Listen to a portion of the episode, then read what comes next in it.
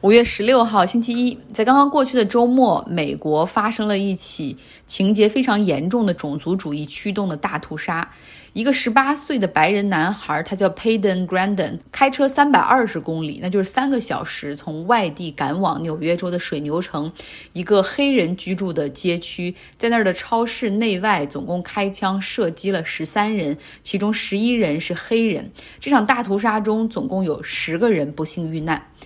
在进行杀戮的同时，这个十八岁的枪手还用 GoPro，然后在游戏直播平台 Twitch 上面直播自己的杀戮。好在这个平台在杀戮开始两分钟之后发现并且下架了这个直播。那这个枪手 Payton 他还有一个一百八十页的声明，里面就是说自己是法西斯主义、白人至上主义。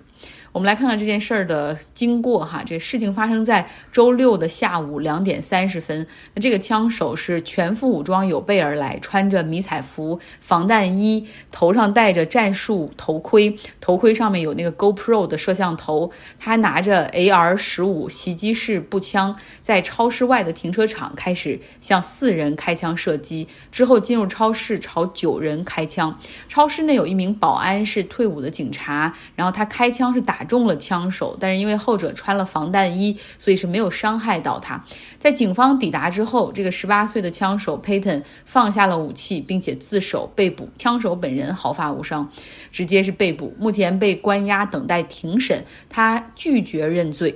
，plead not guilty。事实上，他去年在读高中的时候就威胁要搞校园枪击案，并且真的有一天穿着迷彩服、戴着头盔来到学校，然后当时被报警，还被警察带走。带走之后呢，因为他年纪比较小，后来询问之后就就把他送到当地医院的精神科做鉴定和治疗，然后一天半之后就释放了，可能也没有留下任何案底。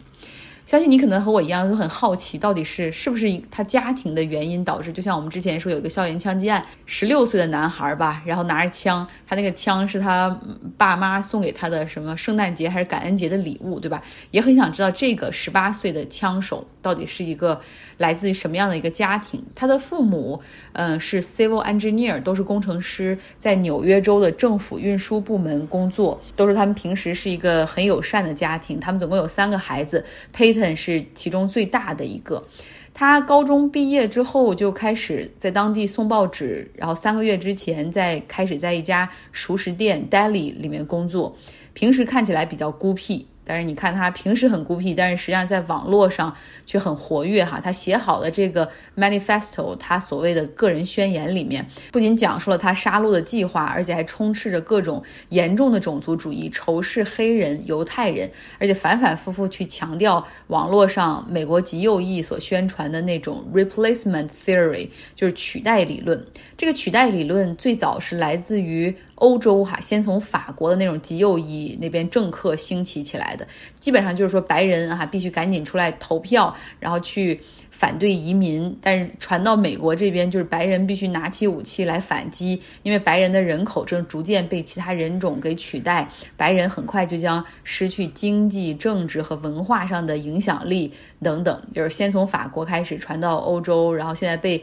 美国的极右翼捡起来，和他们的阴谋论混合在一起，哈，在社交媒体上，在他们自己的那种极右翼论坛上去煽动种族仇恨，去煽动屠杀。这里面有两点值得关注。第一点就是这个极右翼的这些理论哈，真的非常可怕。然后他们去煽动这些人的恐惧，就是说，你们实际上作为 native born American，就是白人是这片土地上的主人，但是现在你们将失去一切等等，去煽动这些本来就有种族仇恨人心中的这种对外来族裔的仇恨，对外来族裔人口增多的这种恐惧哈，然后要让他们去采取行动。第二点就是这里面又暴露了美国的枪支问题，一个十八岁的男孩。喝酒尚不合法，他可以买到枪和子弹，对吧？更别提他之前因为在学校搞过这种校园枪击案的威胁被逮捕过。这时候你看，background check 背景审查足够吗？就是都是问题哈。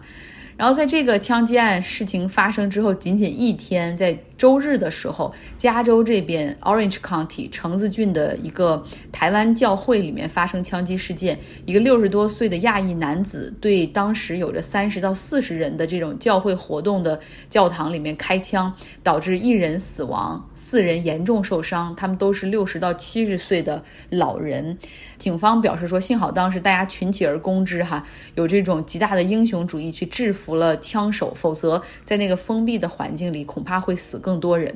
啊，这就是美国现在的问题哈。其实实际上每周哈，然后在很多不同的地方都在发生不同的枪击事件。你甚至可以做一个什么犯罪调查的节目，每天就给讲讲各地。各种各样的这种枪击事件，这归根到底还是一句话，就是在美国枪支泛滥已经是一个很严重的社会问题了。很遗憾哈，就是虽然这是共和党一直要保护，但是民主党他其实也不怎么敢碰美国的持枪权，因为你想啊，这个首先宪法里给模模糊糊的给了这个权利，然后其次别说禁枪了，也就是要控枪，都会让很多持着枪支的人去马上加大劲儿的去给共和党投票，所以。就现在这个枪支问题本来是一个社会安全问题，但是现在已经变成了 politicalize 政治的问题哈，就是你谁敢碰这个，谁又拿不到选票。我们来说点其他的哈，说说马斯克吧，他收购 Twitter 好像又存在变数。现在目前的情况，你可以理解为就是你已经买了房子了哈，和房主已经签了个合约，房屋买卖合约，然后之后你就说，哎，我发现你这个房子里有点问题，你给我便宜点呗。只不过是这个过程之中，哈，买房子的这个人不是直接和卖房子的人秘密沟通，而是在 Twitter 上发布信息，在公开的社交媒体上发布信息之后，就导致像 Twitter 和特斯拉的股价都是上下翻飞，哈，所以马斯克有点在这个过程之中操纵市场或者信息披露不合规的嫌疑。大家来听听哈，评评理。在上周五的时候呢，马斯克在 Twitter 上说，呃，收购 Twitter 的交易可能要暂时哈 hold on，临时停止一下，因为呢，他需要搞清楚 Twitter 平台上到到底有多少是诈骗和虚假账号，是不是符合 Twitter 之前所披露的少于百分之五这样的一个数字。市场看到这个消息之后，在开市之前的那个电子盘阶段就出现恐慌哈，大量的。对 Twitter 的抛盘，所以开盘之前 Twitter 就下跌了百分之二十，而特斯拉这边呢，则是一看马斯克可能要取消这笔收购邀约，意味着他可能不需要再卖股票去买 Twitter，特斯拉涨了百分之六。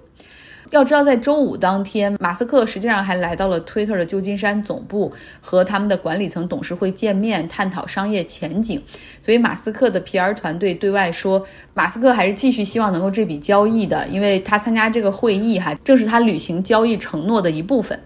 那么现在呢？马斯克确实在购买 Twitter 上有压力。虽然他是世界首富，但是他的财富基本上是和特斯拉的股价锁定的。你要知道，他宣布收购 Twitter 的时候，特斯拉的股价是一千一百四十五美元。在上周五哈，哪怕特斯拉涨了百分之六之后，它的股价也只有七百二十八美元。所以你在中间，马斯克的财富缩水了多少？你可以算一算。当然，马斯克的这个举动哈，是他希望准备讨价还价，让推特那边呢实现一个降价，他可以省点钱来收购。就是哪怕之前白纸黑字、私有化的邀约，然后这个价格都已经确定了，那可以确定的是，Twitter 肯定不会主动降价。那这个时候，我们再翻回去看哈，这个 Twitter 董事会那个时候只考虑了一周哈，就接受了马斯克的收购邀约，是一个多么明智的选择。因为在那个时间点之后，基本上科技股就下跌了百分之二十到百分之四十之间，所以相当于是 Twitter 董事会把 Twitter 卖在了一个高点上。OK，我们再讲一个可能性哈，就假如说这个讲价不成，马斯克决定不买 Twitter 了，又会怎么样呢？他签署的合同条款里面规定了一个十亿美元 （one billion dollars） 的分手费，就如果收购不成功的话，他需要给 Twitter 赔偿十亿美元。那当然了，就算是拒绝收购，他也不会心甘情愿交出这笔钱，所以之后肯定会就是掏钱打官司呗，去抠各种各样的条款。对马斯克可能不太有利的就是法官可能不太会同情他哈，因为他之前反反复复很高调的在 Twitter 上一再强调说非常看好哈他收购之后的 Twitter 的财务全景，他有有计划有能力可以让 Twitter 的营收增长四倍这样的话。在收购的条款中，其实推特也有比较对他们有利的 clause，除非是马斯克的财务能力无法支撑，那么你给分手费走人。除此之外，其他可能性都不成立。交易需要被强制执行。那这种强制执行的交易并购，在过去也出现过。像二零零一年，当时美国的肉制品公司 Tyson Foods，呃，他想撤出一笔并购，结果就是因为这个条款，最后还是被法庭哈说要求必须强制执行收购。那还有一种可能性，那就是谈价格呗。啊，马斯克可以说这个市场环境变啦，然后自己的尽职调查不充足等等，然后包括 Twitter 的用户数据可能有问题为借口，要求 Twitter 董事会来降价。历史上也曾经有过这样的案例，像不远之前的路易斯维登并购 Tiffany，啊，收购已经达成了协议之后。路易威登最后还是以疫情发生之后，哈，这个公司的财务模型出了问题为理由，就讲价成功。Twitter 这边他们没有在管这个马斯克这边是如何说辞，他们依旧按照并购的这种合同在一步一步执行。比如说，已经 freeze hiring，已经暂停了招聘，同时也解雇了两个高管来为这个收购铺路。上周我们讲了一个人和自然界、人和动物界的这种界限危机。今天这这周哈，再花一点时间讲一个小的专题。就是也是人和自然的博弈吧，因为进入五月份，加州就彻底的进入到了旱季，至少接下来的五到六个月可能是没有降雨的一个情况，就眼看着周边的山上的草从绿色变成了干枯的黄色。你再考虑到今年冬季降雨不如往年，尤其是南加州，所以这种 extreme drought，极为的干旱的情况，恐怕会让今年的山火季更加的严峻。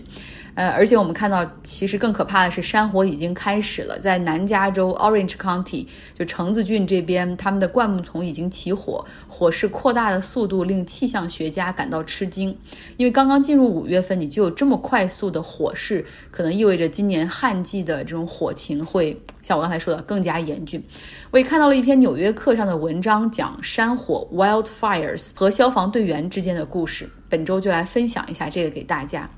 其实，随着全球气候的变化，山火正变得越来越难以控制。哈，不仅是加州，实际上在环地中海以及很多地方都出现山火，火势可以迅速扩大到上万英亩。那可能要花上百万美元调动空中的灭火机，投放水和粉色的干粉，同时要有大量的地面上的灭火队员进行灭火，然后才能够去控制住。就这种量级很大、非常难被扑灭的山火，被叫做 mega fire。目前呢，美国的 mega fire 每年数量都在增长，扑灭一场 mega fire 所需要的时间也是不断的在增加的。因为火势实际上是很大的，地面上基本上无法被扑灭。消防队员他们能够采用的办法是，就是去控制火情，需要提前来到起火周边的外围，哈，去砍树，然后甚至自己会放一点小火，然后提前把这种场地清空，然后挖沟，等于说赶在大火来临之前建立起一个 hind line。那火在过来的时候，就可能没有任何可以烧的东西，自然就无法延续下去。这样的一个控制的过程，需要天气预报的配合，最重要的是风向的变化。那气象学家基本上会通过对讲机和救火队员实时的。对话告知他们风向、气温、空气里的干燥程度的预测，方便他们进行地面上的决策。但总是这样哈，这个预测赶不上变化快，尤其是在山地里面，就是山上的这种空气，因为更高更热，森林上端的树冠它可能会率先燃烧，然后起火的速度、起火和扩展的速度都会非常的快，经常会猝不及防的就逼近了正准备控制火情的消防队员。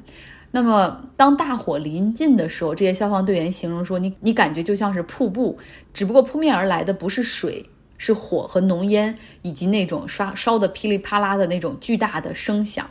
这时候，空中的救火直升机会来洒水和这种灭火的干粉，来协助救火队员撤离。但是你知道，这种 mega fire 它经常会形成这种上升的浓烟，类似于巨大的蘑菇云一样，混合着烟、烟灰还有水蒸气。有的时候，直升飞机是没有办法靠近的。而这种地面上的救火队员，他们撤离的速度是赶不上火情的蔓延。那这个时候怎么办？他们还有一个就是为最坏情况所准备的哈，就是救生帐篷，可以打开这种小的救生帐篷，而这种救生帐篷是由特殊材料制成的，是那种铝箔防热材料制成，所以，